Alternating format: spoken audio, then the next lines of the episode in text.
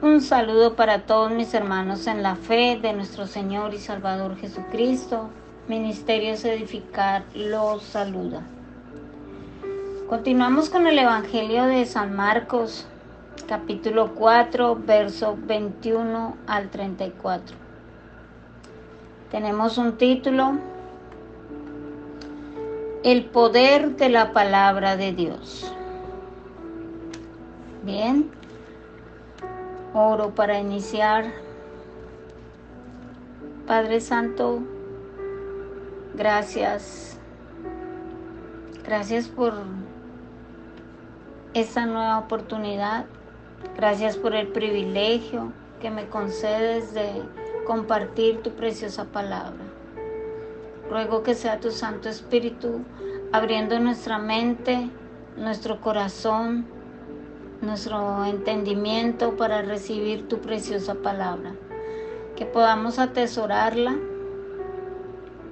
que podamos ser esa buena tierra donde tu palabra dé fruto al 30, a 60 y al 100 por uno. Que podamos ponerla por obra en nuestras vidas, que no seamos tan solo oidores, sino que seamos hacedores de tu palabra. En el nombre que es sobre todo nombre, Cristo Jesús. Amén. Bien, dice el Evangelio de Marcos capítulo 4, verso 21 al 34. Tiene título, Nada oculto que no haya de ser manifestado. También les dijo, ¿Acaso se trae la luz para ponerla debajo de un almud o debajo de la cama? ¿No es para ponerla en el candelero? Porque no hay nada oculto que no haya de ser manifestado, ni escondido que no haya de salir a luz. Si alguno tiene oídos para oír, oiga.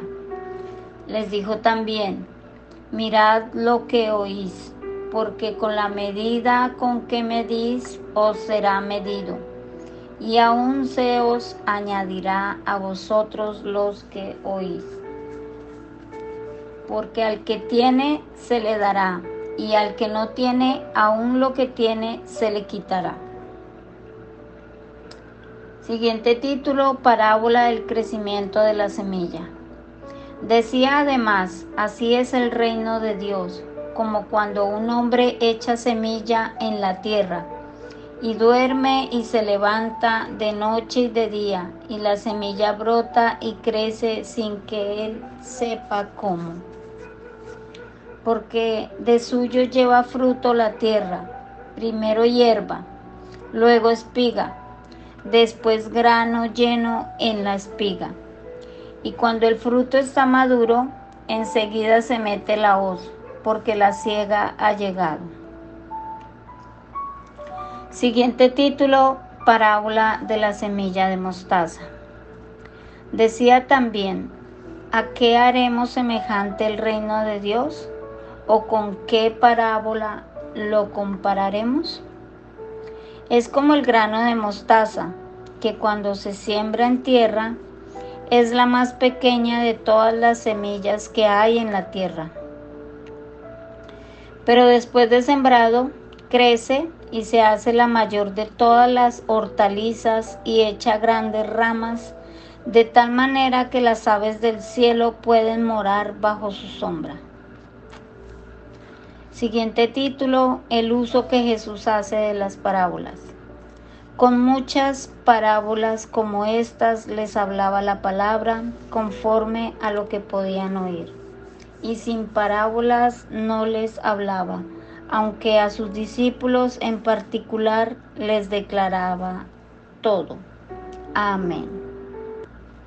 Bien, amados hermanos, vemos en estos versos tres parábolas. El Señor pasa después de insinuar que los que son buenos deben hacer el bien lo que significa producir fruto. Dios espera que los dones y las gracias que nos otorga se aprovechen y le devuelvan el servicio y la gloria que se merece. Verso 21. ¿Por qué acaso se trae la luz para ponerla debajo del almud o debajo de la cama? No. Se ha de poner sobre el candelero. Todo creyente, así como ha recibido más luz, debe difundirla. Aunque solo sean como candelas comparadas con el sol de justicia. Deben arder y alumbrar, aunque sea por un tiempo. Escucha que nos dice la palabra en Juan capítulo 5, verso 35. Él era antorcha que ardía y alumbraba, y vosotros quisisteis regocijaros por un tiempo en su luz. Amén. Tanto, eh, tanto, tanta mayor razón para brillar lo más y mejor posible, amados hermanos. Una candela da luz a un pequeño espacio y por un poco tiempo. Fácilmente se le puede apagar de un soplo y está continuamente gastando aceite o cera y dando humo y mal olor. Pero por pobre y manchada que esté, debe brillar y no ha de esconderse bajo falsas excusas. El almud es una medida para grano, así que puede significar el comercio, pues la luz del testimonio del creyente suele esconderse muy a menudo porque da demasiada importancia a las preocupaciones materiales. La cama simboliza la pereza que también ahoga el testimonio. Jesús da la razón de esto al añadir que no hay nada oculto que no haya de ser manifestado. Verso 22. No hay de parte de Dios tesoros de dones y gracias otorgadas a un ser humano sino con el designio de ser comunicados. El Evangelio no estaba destinado a ser un secreto reservado a los apóstoles, sino para salir a la luz y ser divulgado en todo el mundo. Escuchemos la palabra en Hechos capítulo 1, verso 8. Pero recibiréis poder cuando haya venido sobre vosotros el Espíritu Santo, y me seréis testigos en Jerusalén, en toda Judea, en Samaria y hasta lo último de la tierra. Amén. Aunque Jesucristo explicó en privado las parábolas a sus discípulos, su designio, sin embargo, era que ellos lo expusieran públicamente eran enseñados para enseñar. Los que escuchan la palabra del Evangelio tienen que esmerarse en atender a ella. Por eso, después de haber dicho, el que tiene oídos para oír, oiga. Verso 23. Añade, atended a lo que oís. Verso 24. Lo que oímos no nos aprovecha a menos que lo consideremos.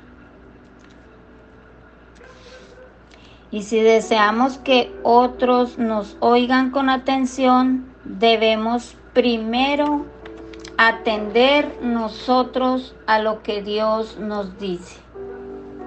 En este sentido también lo anterior empalma con lo que sigue. Con la medida con que midamos no será medido. Y en la medida en que usemos bien los dones que Dios nos ha concedido, se aumentará también nuestra capacidad. Si hacemos buen uso del conocimiento que ya poseemos, nuestros conocimientos aumentarán. Pero si escondemos el talento que nos ha sido prestado, pronto se tornará inútil. El hierro que no se usa luego se oxida. Así se entiende lo que dice el Señor, porque al que tiene se le dará, y al que no tiene, aún lo que tiene se le quitará, como nos dice verso 25. Es decir, al que hace buen uso de los dones que se le han encomendado, se le entregarán nuevos dones con las nuevas responsabilidades. Pero al que no se ha responsabilizado lo suficiente con el don que tenía, es natural que se le quite lo que tenía, ocioso, y sea entregado a otro que haga buen uso de él. Lo contrario sería normalmente injusto, pues equivaldría a medir con medida falsa. De aquí pasa el Señor a exponer otra parábola que solo se halla en Marcos y viene a ser como el complemento de la otra parábola del sembrador. Ahora vemos una simiente que ha caído en buen terreno. Y el Señor quiere enseñarnos ahora que el crecimiento de la semilla no se puede forzar, sino que es el poder interior del Espíritu Santo el que produce el inicio del proceso, así como el progreso y la consumación de la obra al poner en sazón la cosecha. Es lo mismo que nos dice el apóstol Pablo en Primera de Corintios capítulo 3 verso 6. Yo planté, Apolo regó, pero el crecimiento lo ha dado Dios. Amén. El ministro de Dios y lo mismo digamos de cada creyente se limita a plantar y regar, pero el crecimiento interior lo da Dios. Qué hermoso, amados hermanos. Así como tendríamos por loco al horticultor que saliese al campo a estirar las hojas de las lechugas para que crecieran antes. Así también no depende del que quiere, ni del que corre, sino de Dios que tiene misericordia, como nos dice Romanos 9:16. Así, sin ruido, sin prisa y sin pausa, entra el reino de Dios en una persona. Qué precioso, amados hermanos. Verso 26 al 29. Veamos la descripción que de esto hace Jesús. Número uno, dice, primero la semilla brota, aunque parezca perdida y sepultada bajo los terrones, se abrirá paso a través de ellos. Cuando un campo está sembrado de trigo, cuán pronto se altera su faz Qué aspecto tan agradable y hermoso presenta cuando está cubierto de verde. 2. El labrador no puede describir cómo se realiza esta maravilla. La semilla brota y crece de un modo que él mismo no sabe. Verso 27. De la misma manera nosotros no sabemos cómo actúa el Espíritu por medio de la palabra para cambiar un corazón. Es como el soplar del viento, cuyo sonido oímos, pero no sabemos de dónde viene ni a dónde va. Escuchemos qué nos dice Juan capítulo 3 del verso 5 al 8. Respondió Jesús, de cierto, de cierto te digo, que el que no naciere de agua y del Espíritu no puede entrar en el reino de Dios. Lo que es nacido de la carne, carne es, y lo que es nacido del Espíritu, Espíritu es. No te maravilles de que te dije, os es necesario nacer de nuevo. El viento sopla de donde quiere y oyes su sonido, mas ni sabes de dónde viene ni a dónde va. Así es todo aquel que es nacido del Espíritu. Amén. Qué hermosos versos. 3.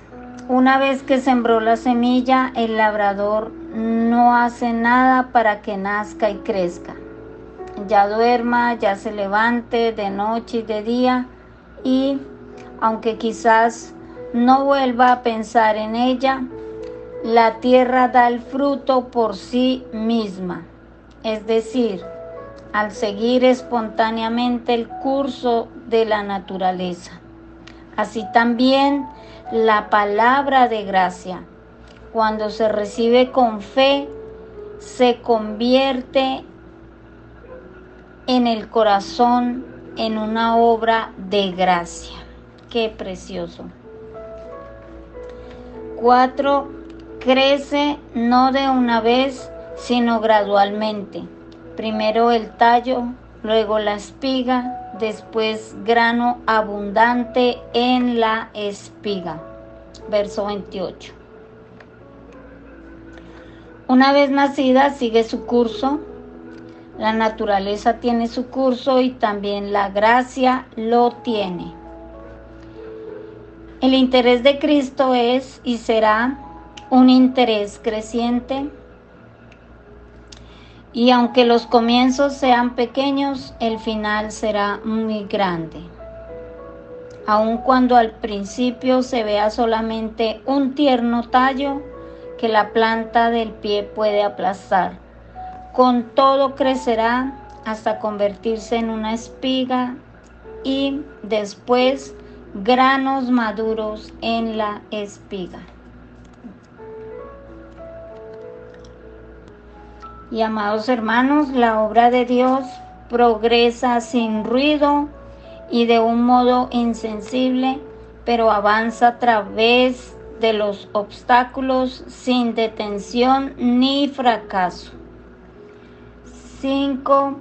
Finalmente llega a su perfección y se pone en sazón. Verso 29. Cuando el fruto lo admite, enseguida mete la hoz porque ha llegado la ciega. Del fruto que el Evangelio produce en el corazón, Cristo recoge una cosecha. Cuando llegue el tiempo final de las siembras, los justos serán recogidos como el trigo en el granero de Dios. Qué precioso. Escuchemos la palabra en Mateo capítulo 13, verso 30. Dejad crecer juntamente lo uno y lo otro hasta la siega. Y al tiempo de la siega yo diré a los segadores, recoged primero la cizaña y atadla en manojos para quemarla. Pero recoged el trigo en mi granero. Amén. Qué tremendo, amados hermanos. En otra parábola cuyo sentido es muy discutible, el Señor muestra la forma en que la semilla crece en el reino de Dios. Verso 30 al 32. Una cosa es cierta, la semilla del granero de mostaza, a pesar, perdón, la semilla del grano de mostaza, a pesar de la pequeñez de su tamaño, da origen a un arbusto tan grande que las aves del cielo pueden cobijarse bajo su sombra. Esta parábola se halla también en Mateo capítulo 13 eh, del 31 al 32, con la variante de que vienen las aves del cielo y hacen nidos en sus ramas. Contra la opinión de muchos comentaristas y de la mano de grandes expertos de la palabra de Dios, creemos que este crecimiento no es normal. Una, una legumbre que se hace árbol no es un proceso natural y el simbolismo de las aves no significa nada bueno. En Mateo como en Marcos capítulo 4 del verso 4 al 15, las aves simbolizan la obra del diablo. Estas aves hacen sus nidos, Mateo 13, 32, en las ramas de este árbol, es decir, se aposentan en él solo para aprovecharse de su altura. En cuanto al cobijo bajo su sombra, Marcos 4:32, las aves del campo que se abrigan bajo su sombra no son ciudadanos del reino. Su permanencia en las ramas es solo pasajera. Estas aves del campo son los hombres en general que viven en todas partes y encuentran que la iglesia es útil y gozan de su sana influencia en el mundo. Con muchas parábolas como estas les hablaba la palabra conforme a lo que podían oír. Verso 33. Es decir, en la medida que eran capaces de entenderla. Por eso tomaba sus ilustraciones de las cosas con que los oyentes estaban familiarizados. Su manera de expresarse era pues fácil y por otra parte lo bastante profunda para que después la meditasen y rumiasen para su edificación y sin parábolas no les hablaba, aunque a sus discípulos en particular les declaraba todo. Verso 34. Este método de enseñanza dejaba a los incrédulos con enigmas, evitándoles tener que decidir si creían en él o no.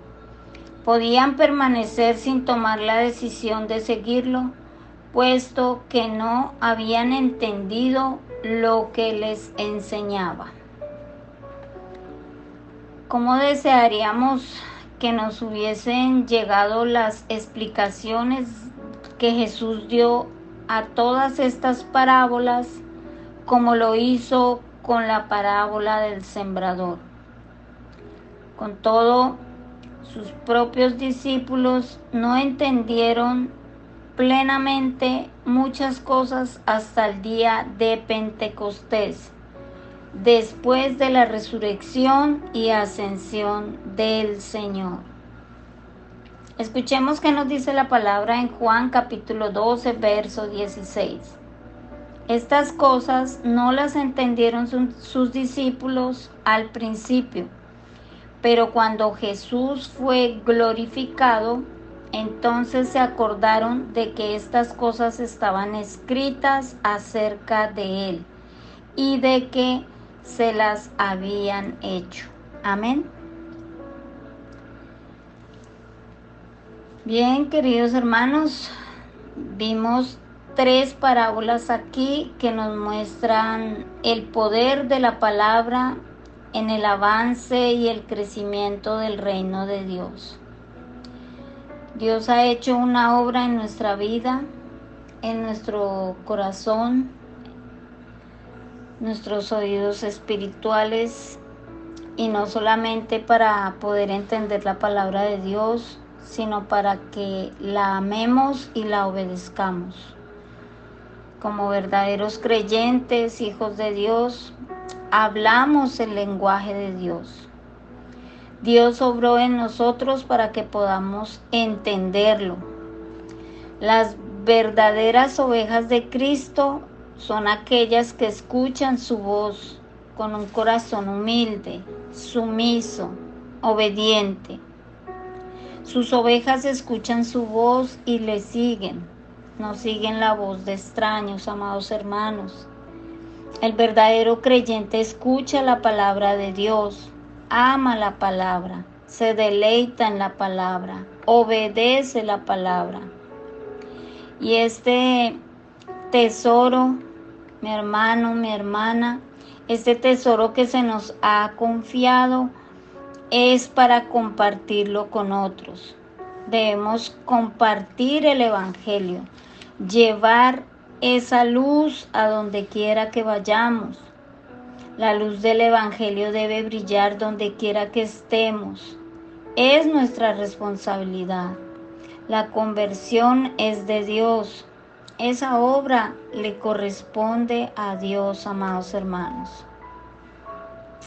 Y los invito para que no se distraigan cuando escuchen la palabra de Dios o cuando estén leyendo, ya que es Dios mismo hablándonos. Dios habla a través de su palabra. Bien, oremos.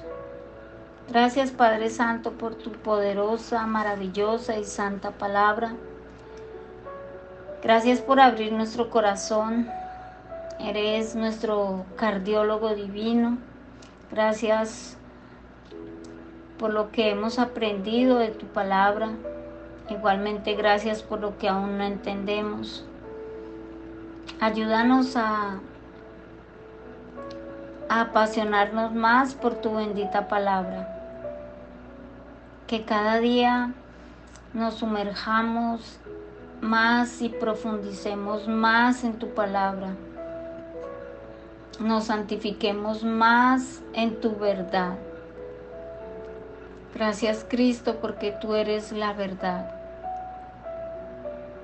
Eres precioso y nada, absolutamente nada se compara contigo, Cristo.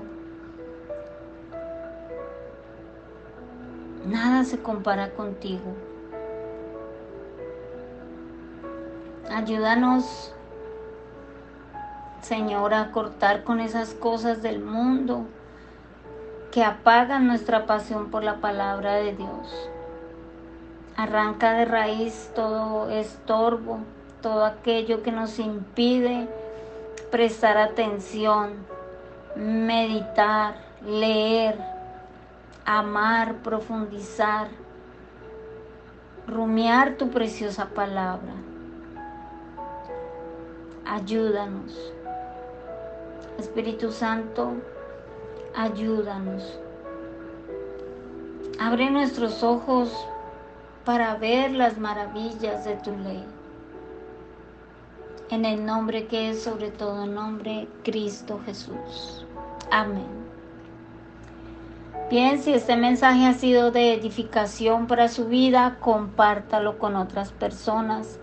Que Dios los bendiga grandemente y lindo día para todos. Bendiciones.